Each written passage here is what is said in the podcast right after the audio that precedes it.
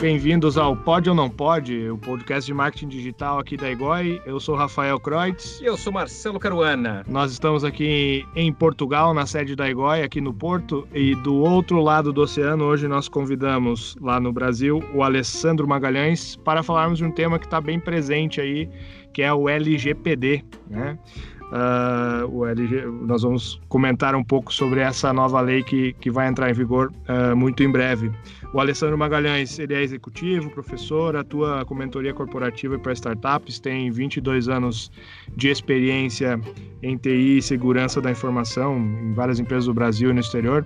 Uh, seja muito bem-vindo, Alessandro. Fica à vontade para se apresentar e para estar conosco nessa conversa aí.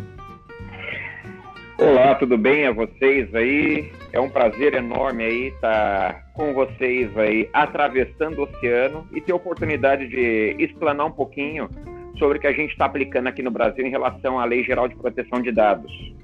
Perfeito. É, bom, para começar, para quem está ouvindo aí a gente e não sabe o que, do que a gente está falando, LGPD, o que, que é isso, vamos tentar esclarecer rapidamente uh, bem para leigos, assim, o que, que é essa lei que vai entrar em vigor e como e, basicamente e, e, e para quem que é, né? Se é para qualquer, se é só para empresa, se é para pessoa física, ou seja, quem é que tem que se preocupar e quem é que tem que efetivamente fazer coisas, né? Vamos falar, explicar mesmo para aquelas pessoas que não percebem nada, o que que o que que é e o que que eu tenho que fazer. Não, isso é uma é uma questão muito importante, uma pergunta bem importante na realidade eu vejo aqui no Brasil que muita gente ou desconhece ou conhece muito pouco sobre a LGPD. E às vezes acaba confundindo com outras siglas similares aí. Mas a LGPD, é conhecida também como Lei Geral de Proteção de Dados, é uma legislação que ela surgiu aí surgiu, vamos dizer, ela foi sancionada uh, em 2018 e ela é como se fosse um complemento de uma outra legislação aqui que a gente chama de Marco Civil da Internet e que a LGPD, o foco dela é basear a, a transparência e a privacidade e proteção de dados pessoais seja dados pessoais de pessoas físicas é, em todo o território nacional e também não aplica só a empresas e organizações no Brasil, mas também em empresas e organizações no exterior que ofertam produtos e serviços no, no Brasil. Brasil. Certo.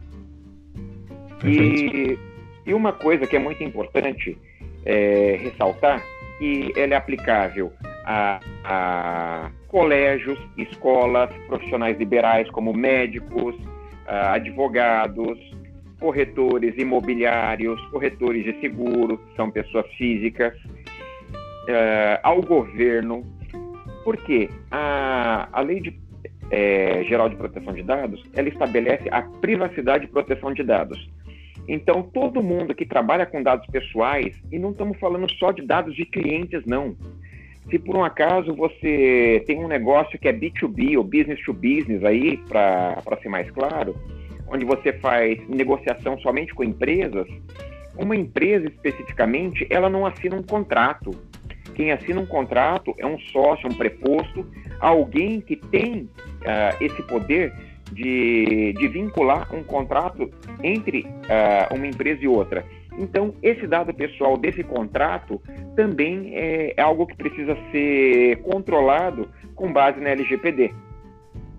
Certo, certo perfeito. É, é, nós, nós vimos aqui na, na Europa isso acontecendo, né? O Marcelo principalmente passou por essa transformação. Você pode contar um pouquinho, Marcelo, como que foi sentido aqui? Sim, sim.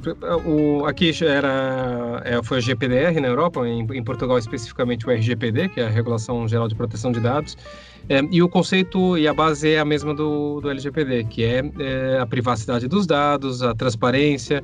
E, e quando falamos, falamos em transparência, não é essencialmente os dados pessoais da pessoa, mas é, o comportamento dela. Eu entrar num site e as cookies que, que gravam o meu comportamento, eu, eu tenho que saber dentro do site o que está sendo gravado da, da, minha navegação. Uh, eu, ou eu vou numa loja. E depois a, claro que depois é, podemos extrapolar isso para vários níveis, né? Desde uh, coisas do gênero, eu vou a um, uma concessionária, quero pedir um orçamento de um carro ou de um serviço, e a pessoa depois fala, olha, eu, eu vou enviar então um orçamento para o seu e-mail você autoriza que eu envio para o seu e-mail? Depois começou a gerar aqui algumas confusões, porque é, uma coisa é eu dar autorização ou ter os meus dados expostos, outra coisa é eu ter pedir permissão para tudo, né? E até quando há uma relação entre cliente e empresa.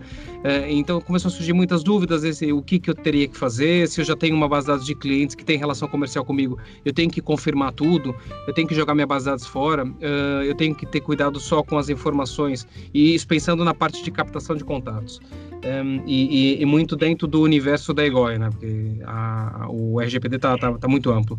Mas dentro desse universo do marketing digital, essa, começou a ter muitas confusões na empresa, do, das empresas, né? O que, que eu tenho que fazer com a minha base de dados? Eu tenho que mandar uma confirmação de novo e ter a confirmação de novo dessas pessoas? Eu tenho que começar tudo do zero?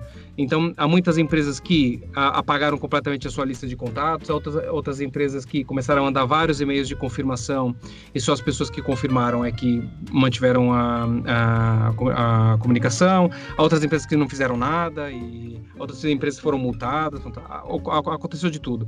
E tal como acontece sempre no Brasil, né, é um pouco da nossa cultura latina, as empresas deixam tudo para a última hora e depois começou em maio, que foi em maio do ano passado que entrou em vigor, começou todo mundo, aliás, maio do ano passado não, em, há dois anos, começou a, a um, um estresse gigantesco é, e começou todo mundo a correr e não sabia muito bem o que fazer. Depois começaram a aparecer empresas de auditoria.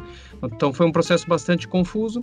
Mas o que é fato é que depois da data, depois da data que entrou em vigor o RGPD, as coisas acalmaram. Então parecia que criou-se um, um, um, barulho muito grande em torno do muito por, por desconhecimento e depois a, a, a, começar a perceber que afinal não é nenhum bicho de sete cabeças, tem toda a lógica e, e já vem no, no, segmento de uma, de uma lei europeia de, de proteção de dados um, e as empresas aos poucos foram se adaptando, mas esse desconhecido, desconhecimento é que gerou um estresse gigantesco nas empresas e depois começaram a, a gastar dinheiro e a desperdiçar dinheiro com, com, com várias estratégias eh, que não faziam qualquer efeito. Um, e o LGPD vai ser um, um pouco parecido, né? E no Brasil também imagino que muita gente tem grandes dúvidas e não sabe muito bem o que fazer. E o objetivo de, de, desse podcast e mesmo de profissionais como, como o Alessandro é já, já ir educando as pessoas e já perceberem que não é um bicho de sete cabeças, que tem toda a lógica isso e que basta seguir alguns conselhos, né? E acho que o nosso objetivo hoje é falar um pouquinho sobre isso, para evitar que aconteça o que aconteceu uh, na Europa, né? Foi em Portugal, mas aconteceu na Europa todo, foi essa confusão generalizada. E só complementando a sua resposta, é, em modo geral, ah, não é com mais tempo que as empresas no Brasil vão especificamente gerar maturidade em, em cima da, de comportamento de governança ou implementação de segurança da informação. Inclusive, tem tem aí um deputado aqui no país que está tentando postergar ah, em mais dois anos a entrada em vigência da LGPD, onde a, a informação que ele presta para poder sancionar essa alteração da lei é exatamente a questão de falta de maturidade. Mas Sim, é, pelo que eu é, vejo. Diz que as empresas não estão preparadas, né? Não estão preparadas. Mas o que eu vejo não é você dar mais tempo uh, que as empresas vão ter maturidade, porque é cultura uh, aqui no Brasil as pessoas deixarem tudo para a última hora. Se você postergar por mais dois anos, daqui mais dois anos você vai ter que postergar novamente, porque as empresas não amadureceram ainda. Porque eu vejo empresas, eu, eu na, na parte comercial também aqui da, da Plana SI, e eu vejo na hora que a gente faz a prospecção, as empresas uh, questionam: ah, mas isso é uma lei que vai pegar? É, o, é algo que eu preciso efetivamente investir? Na realidade, as pessoas não falam nem investir, eu tenho que ter esse custo. Então, as pessoas não se deram conta ainda em, em relação a isso. É, é, é verdade. É, e, e, é esse desconhecimento que a gente tem que tentar combater, né? Tentar instruir as pessoas. E, mas isso tem, é verdade, tem muito a ver com a, com a cultura e com, com a nossa forma de ser no Brasil, em Portugal, e os latinos como todos são, são, são assim, de deixar tudo para a última hora. E, e, efetivamente, se daqui a, e eu estava a falar com o Rafa hoje exatamente sobre isso, que se essa, se essa lei entra em vigor, ou se o projeto entra em vigor e vão postergar mais dois anos, daqui a dois anos vão, vão querer também postergar mais dois anos, porque e, e vai andando até um dia que ou entra logo em vigor, ou falar, olha, afinal não é preciso e, e deixa, tá, tá tudo bem do jeito que tá porque a, a, a, nossa tendência é essa, é acomodar né, e deixar, quando for mais para frente eu vejo, está tão longe, depois eu vejo isso. E, e não amadurecemos. Né? Exatamente esse o ponto. É bem isso mesmo. Infelizmente, é a cultura que nós temos aqui no Brasil. Se preocupar com aquilo que vai acontecer amanhã. Não preciso me preocupar com o que vai acontecer daqui um mês, seis meses. É, exato. Uh, e, e, quais os principais impactos, Alessandro, que você vê hoje, principalmente no marketing digital, né? Naquelas pessoas que trabalham com e-mail marketing para se relacionar com uma base de prospects, com uh, ou até mesmo com clientes, né? Você se relaciona com eles via e-mail marketing, como é o caso de muitos clientes do Egoi que usam nossa plataforma para isso, para relacionar com clientes. Qual que é o principal impacto que isso vai ter nas pessoas que já fazem esse tipo de ação uh, de marketing digital? Na realidade, no marketing digital é, é, um serviço que eu também utilizo aqui, até porque eu faço, eu tenho um blog pessoal onde eu acabo divulgando aí webinar, essas coisas, uh, até de forma gratuita para conscientização das pessoas, porque como a gente está comentando, as pessoas possuem muitas dúvidas e não sabem por onde começar. E as poucas pessoas que sabem muito sobre LGPD ah, fazem um preciosismo ah, gigante, tremendo, e acaba colocando isso aí como se fosse algo assim de outro mundo. E não é um bicho de sete cabeças, como falou o Marcelo. Não é ah, nada tão complicado, tão complexo. É basicamente você implementar os cinco pilares de segurança da informação dentro da sua organização. Poxa, mas é difícil. Não, não é você consegue fazer isso de maneira prática e objetiva. E eu mostro isso no meu dia a dia. E sobre os impactos, uh, bem especificamente, uh, vai diminuir bastante uh, a questão de, de empresas, ou de empresas, não, é, vai diminuir bastante as pessoas que vão fazer o double opt-in, que seria a confirmação dupla para entrar numa, numa lista de e-mail, por exemplo, um lead. As pessoas que tinham costume de mandar todo mundo se cadastrar, às vezes com e-mails frios uh, ou e-mails quentes. O que, que acontece? Com essa necessidade de fazer um, uma dupla verificação, você tem a garantia de que aquele e-mail é é fidedigno, é, existe, então acaba evitando aí muitas pessoas que colocam qualquer uh, dado, informação para tentar obter uh, às vezes um e-book ou algum serviço uh, de forma a não se comprometer com, com dado pessoal.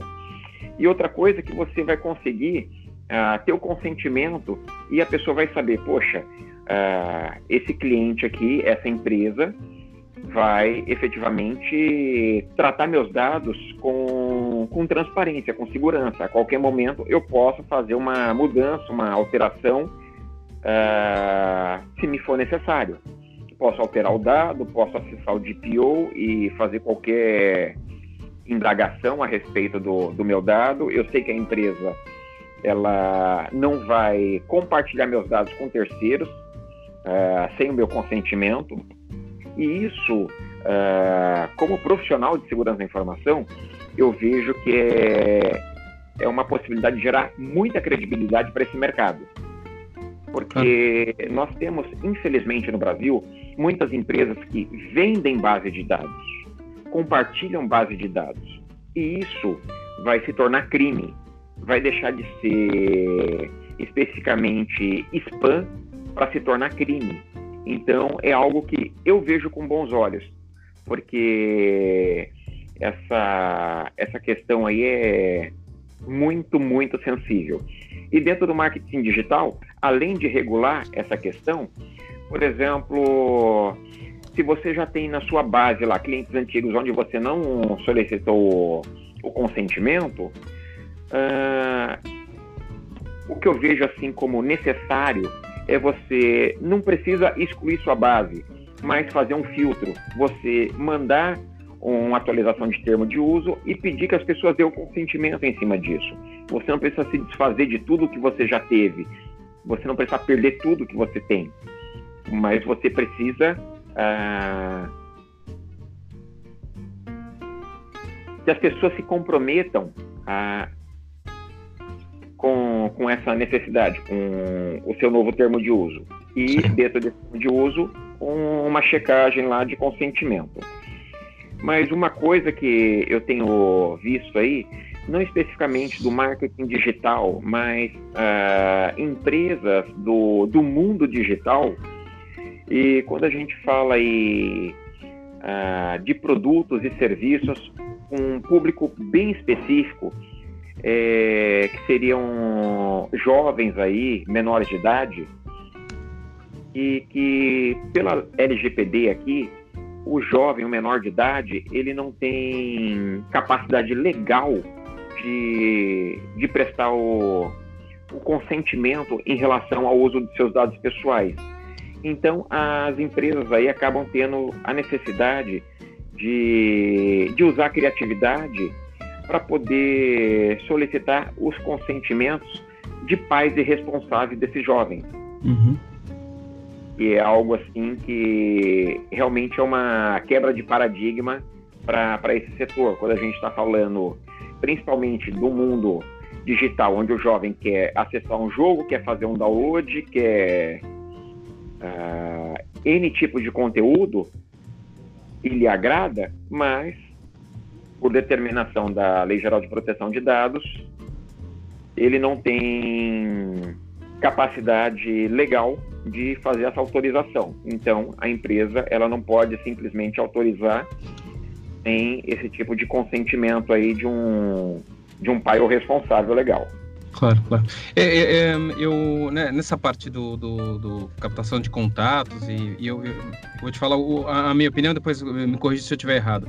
É, aqui eu acho que dois pontos principais, ou três pontos principais. O primeiro é a forma como os dados são, são captados, e é o, o, o que você já falou do double opt-in, que é, na prática, para quem não está não, não tá habituado ao termo, é quando eu me inscrevo em qualquer serviço e depois recebo um e-mail para confirmar a minha inscrição. Né? O que, que isso garante? Garante que o e-mail está bem escrito, até para a própria empresa que captou, e garante que a pessoa que colocou os dados é proprietária desse e-mail e que autorizou. Porque eu poderia, há, há vários exemplos, mas imagina que eu quero brincar com algum amigo que é torcedor do Corinthians e eu sou do Palmeiras. Palmeiras. Então eu pego no e-mail dele e coloco na base de dados do, do Palmeiras para ele começar a receber newsletter.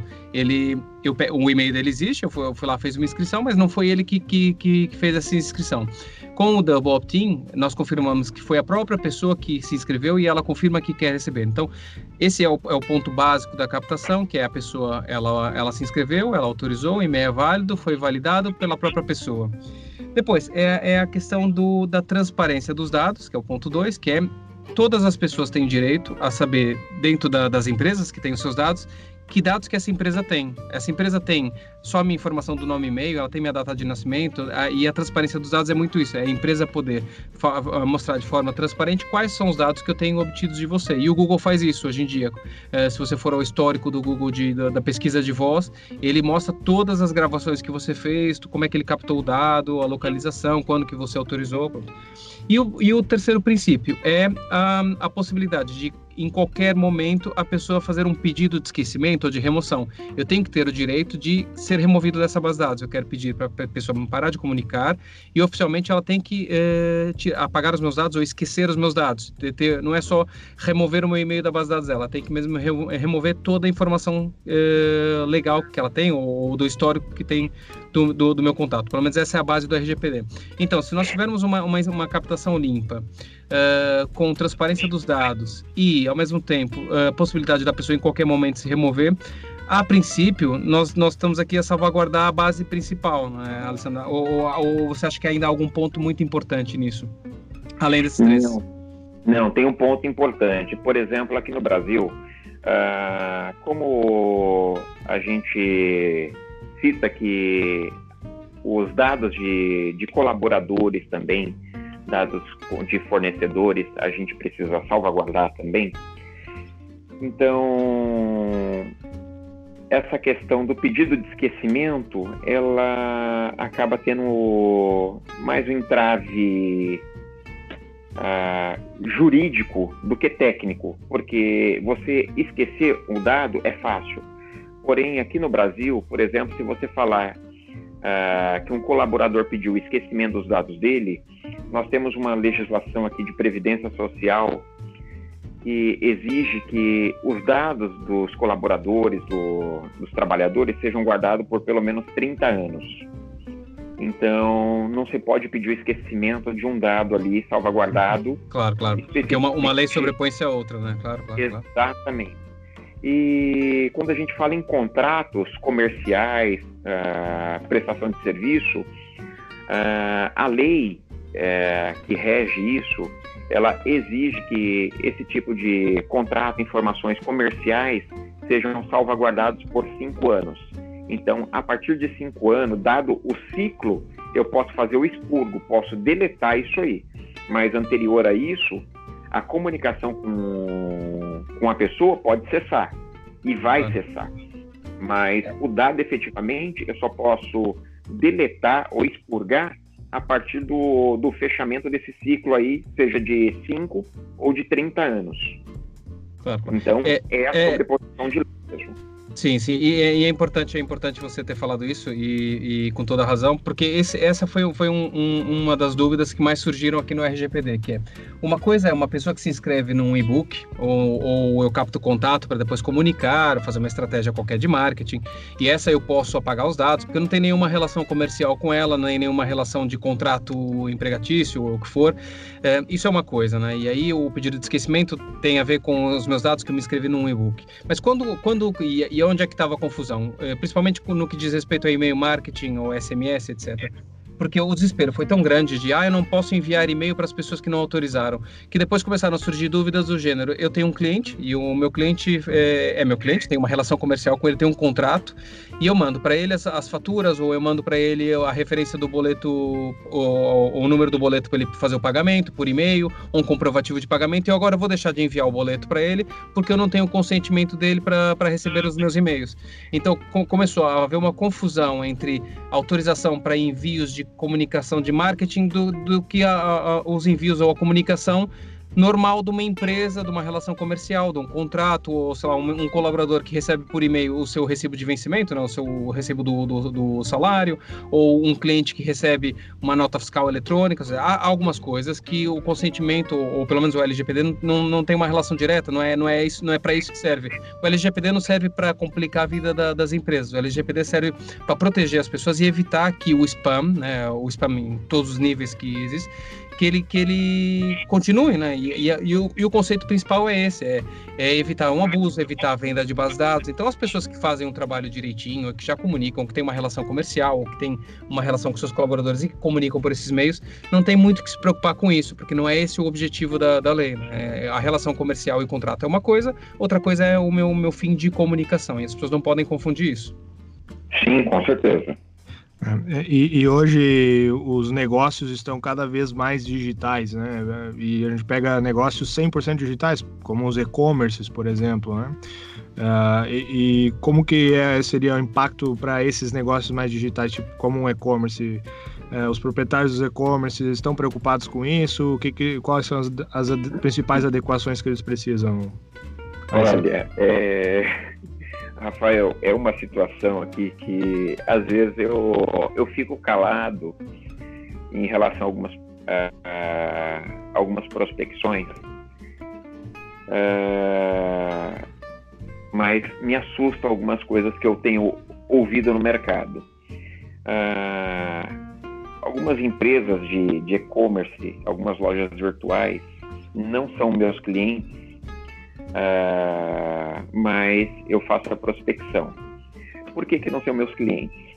Porque, apesar de todo a, a informação que eu passo, eles acreditam que, como disse a, a agência de marketing deles, eles só precisam de um termo de uso e uma política de privacidade no site para estar em conformidade. Então, eles acreditam na agência de publicidade, uh, mas não acreditam num especialista, num advogado, num consultor de segurança da informação que sabe e muito além da, da letra da sabe efetivamente da aplicabilidade. E o que, que acontece? O que, que eu tenho visto? As pessoas copiam e colam política de privacidade e termo de uso em seus sites e acreditam que estão em conformidade. Mas, na realidade, e não estão muito preocupados. Não estão preocupados. Não fazem ideia ainda da repercussão que hoje as redes sociais podem proferir negativamente ou positivamente em relação ao seu negócio se tiver um mau atendimento ou um vazamento de dados. E, e esse impacto uh, não vai só de você fazer uma política de privacidade que tem que atender aos requisitos do seu negócio e um termo de uso que reflita exatamente todos os cookies, plugins que estão efetivamente instalados no seu site e que vão buscar informações do, dos usuários que acessam ali.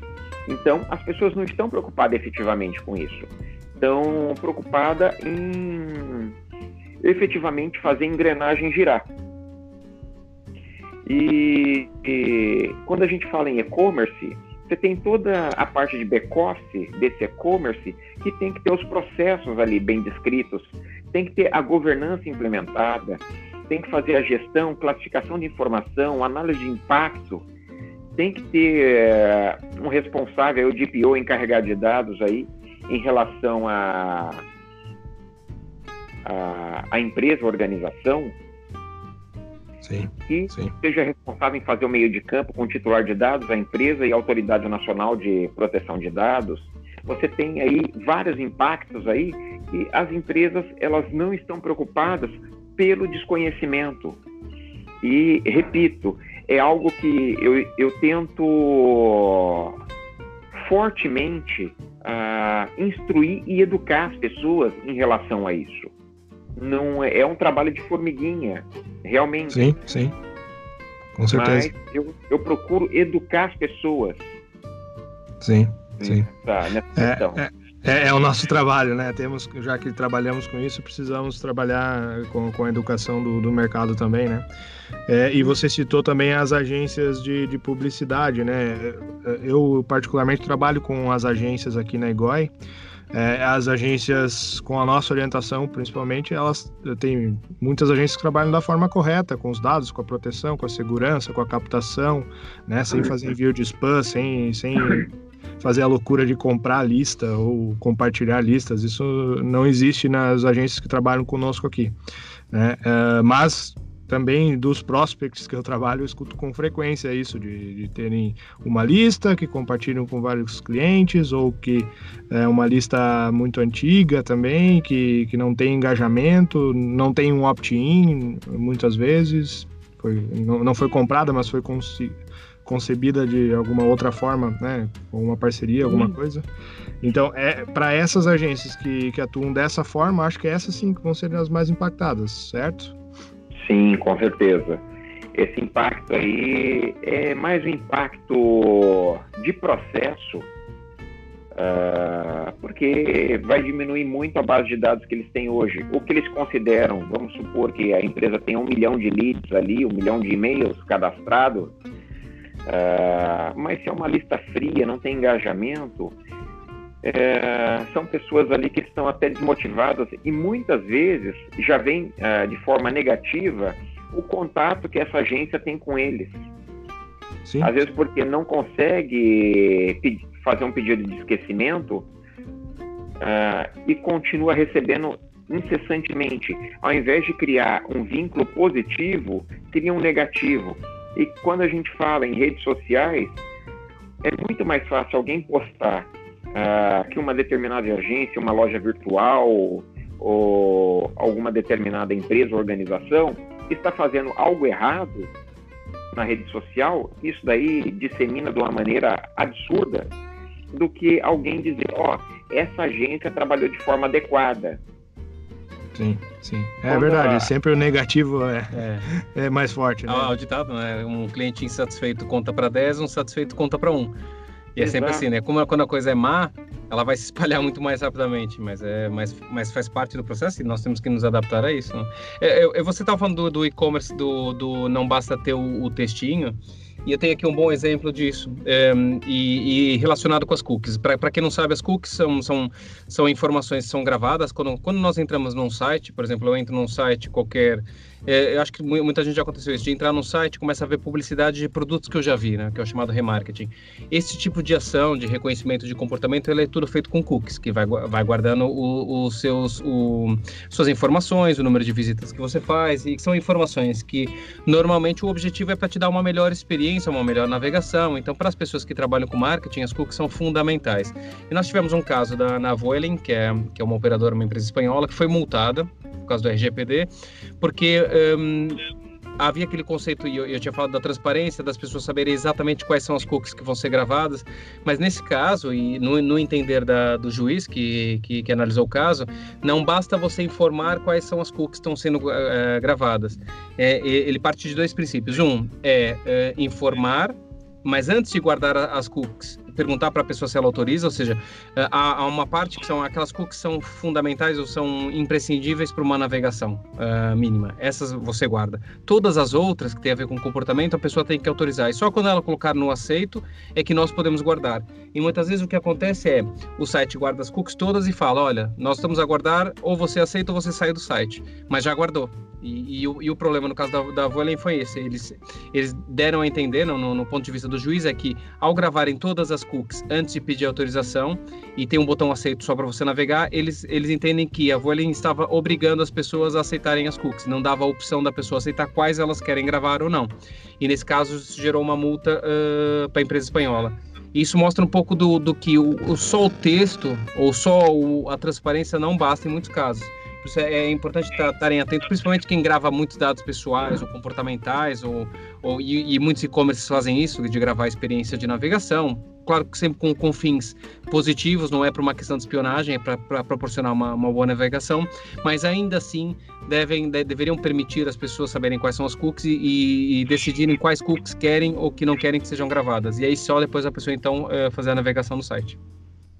E tem um outro ponto, até para complementar isso aí, o Marcelo, que eu acredito ser bem importante, relevante. Ah, quando a gente fala em empresa, você falou essa daí que acaba ganhando uma notoriedade até pelo porte dela. Ah, empresas de e-commerce, agência de publicidade, independente do porte, seja grande ou pequena, ah, uma coisa que eu tenho acompanhado aí, é, notícias a respeito da GDPR aí na, na Europa, uh, e me perguntam bastante, ah, mas a Autoridade Nacional aqui de Proteção de Dados, que é o órgão regulamentador da LGPD aqui no Brasil, vai ter condições de verificar todas as empresas, de todos os portes? Eles vão ver só as empresas grandes, que podem dar multas milionárias aí e tirar dinheiro. Na verdade, o, o que eu tenho acompanhado aí na Europa, me corrija se eu estiver errado, é que as primeiras verificações elas são baseadas ah, em usuários que efetivamente criticam ou reclamam de alguma empresa ou serviço especificamente. É, sem dúvida. Então... Sem dúvida. São, são com bases em denúncia, não é com base em, em análise própria do, da, da organização. A maior parte dos casos, se não 100% dos casos, vem de denúncias de, de usuários que se sentiram com a sua privacidade invadida, então fazem a denúncia e depois o órgão vai, vai verificar. Por isso, não, é, efetivamente, é, não importa muito o tamanho da empresa. Né? Aqui tem a ver com, com a denúncia do, do, dos utilizadores. Né? Se, agora, claro, quanto maior a dimensão da, da empresa, mais ela está exposta e mais, mais denúncias ela pode ter. Mas aqui na Europa tem funcionado isso, é muito com base na, na reclamação das pessoas. Então, é o que eu tenho acompanhado e é o que eu comento com, com os meus clientes e até meus prospectos. Que, independente do seu tamanho, você vai ser impactado e você pode ser auditado uh, muito antes de uma empresa maior, uma empresa grande, exatamente porque você causou provavelmente uma má experiência para um, um cliente, para um, um prospecto seu. É verdade, a denúncia é vai existir. E outra coisa que eu vejo, aqui no Brasil, nós temos uma cultura aqui uh, de protecionismo que eu particularmente discordo muito, mas que é uma concorrência desleal. E o que, que eu vejo? Que existe a probabilidade de, de um, uma empresa baseada na concorrência desleal fazer uma, uma denúncia falsa contra um, um concorrente para que ele tenha um impacto negativo perante a autoridade nacional. Isso, de verdade, eu acredito que possa acontecer. Ah, não tenho, não tenho dúvida. Eu, eu, eu também é, é, é, importante hum, pensar que no, nos aspectos legais, e seja no Brasil ou no mundo, é, uma, uma denúncia só isolada né, não, não, quer dizer que a empresa vai ser multada, isso vai ser analisado, vai a julgamento, vai a, a, a parte por um processo. Mas que vai acontecer, não há dúvida nenhuma que vai acontecer, né, de, de, de concorrentes mal intencionados, seja no Brasil ou em qualquer lugar fazer denúncias ou, ou, tentar causar danos a um concorrente por, por, concorrência desleal. Ah, depois, agora cabe aos órgãos de regulamentação conseguirem ter, ter meios para verificar a veracidade dos fatos e isso efetivamente ser tratado como, como um crime ou que se tenha uma, a, a sua devida investigação, porque é um risco que se corre mesmo, muito grande. Principalmente quando, quando essas ações são muito baseadas em denúncias. Né? E, e pra... Oi, pode falar, Alessandro. Não, e aqui no caso no Brasil, uh, não sei como que vai funcionar especificamente para LGPD, porque não é algo que está determinado, mas nós temos a. É crime você fazer uma falsa comunicação de crime. Então, eu não sei como que isso vai se tornar uh, viável aqui no Brasil, essa ah, questão de você trabalhar com, com concorrência desleal. É, sim. Porque, porque já há muitas leis, né? E as leis, é, umas sobrepõem-se às outras, né? A, a, base pode ser uma, mas depois há outras que são. são né? E essa do, do, do, do falso alarme, do falso crime, que já é uma lei antiga que, hum, claro que vai se sobrepor, a, a princípio, vai se sobrepor a, ao, ao LGPD. Né? Rafa, você ia dizer alguma coisa? Não, eu, eu ia dizer para, eh, já que a gente já está quase 40 minutos falando aí, eu queria trazer a, o, o, outro lado, né? A gente está falando agora, até agora a gente falou sobre o lado do, empre, do empreendedor, da, da, empresa, né? Mas o lado do usuário, eu acho que tem muitos benefícios também para o lado do usuário, assim como tem coisas que vão precisar ser ajustadas Uh, por exemplo, eu particularmente não gosto de toda vez que entro num site novo tem que estar tá permitindo lá os cookies. Aqui na Europa todo site que eu entro tem. Eu não gosto, eu queria entrar logo no site, mas enfim, é, é eu sei, eu entendo que é algo que me protege, né? Que eu posso uh, ver lá e, e, e, me proteger. Como que vocês veem para o lado do usuário também uh, essa questão da lei? Não, mas é, é o impacto. Quando a gente fala muito em experiência do usuário, tem um impacto negativo. Isso é fato. Uh, hoje, eu vejo que até empresas como Google, que fazem ranqueamento de site aí, com base na experiência do usuário, vão ter que mudar seus algoritmos. Porque hoje seu site é, é ranqueado uh, para uma pesquisa orgânica, por exemplo, com base uh, na, na navegabilidade que o seu site pro, uh, propicia. Isso vai mudar muito, porque as pessoas vão ver de forma negativa a mudança, só que no decorrer do tempo elas vão começar a avaliar que essa mudança é positiva, porque a transparência de como os dados dela são manipulados ali dentro uh, de, de cada site ela vai verificar que existe efetivamente um, uma intenção positiva nisso e deve melhorar. Mas a curto prazo, o impacto da mudança é negativo. Sim. Isso, isso é geral, toda mudança, é, né? toda mudança. Né? As pessoas levam sempre algum tempo, né? agora estão, muito habituadas a rotinas. Qualquer coisa que mude a sua rotina causa alguma confusão, né? mas, mas, mas ah. quando, quando o princípio básico é bom, é, vai ser uma mudança boa. Né? Não tenho assim grandes dúvidas que, que o conceito é, é positivo.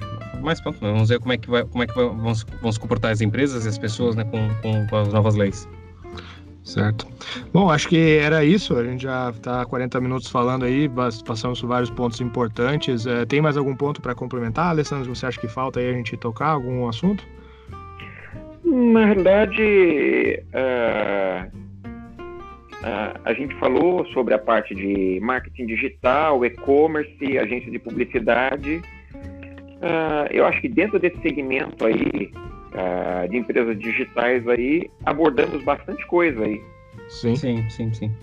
Eu, eu, eu, vou aproveitar aqui fazer aproveitar o nosso pode ou não pode. Eu vou, vou fazer aqui um, Alessandro, vou fazer um bate-bola rápido. Eu vou te perguntar algumas coisinhas e que são casos práticos e você você dá aqui a sua opinião se você acha que pode ou não pode ou vai poder ou não vai poder a partir do LGPD.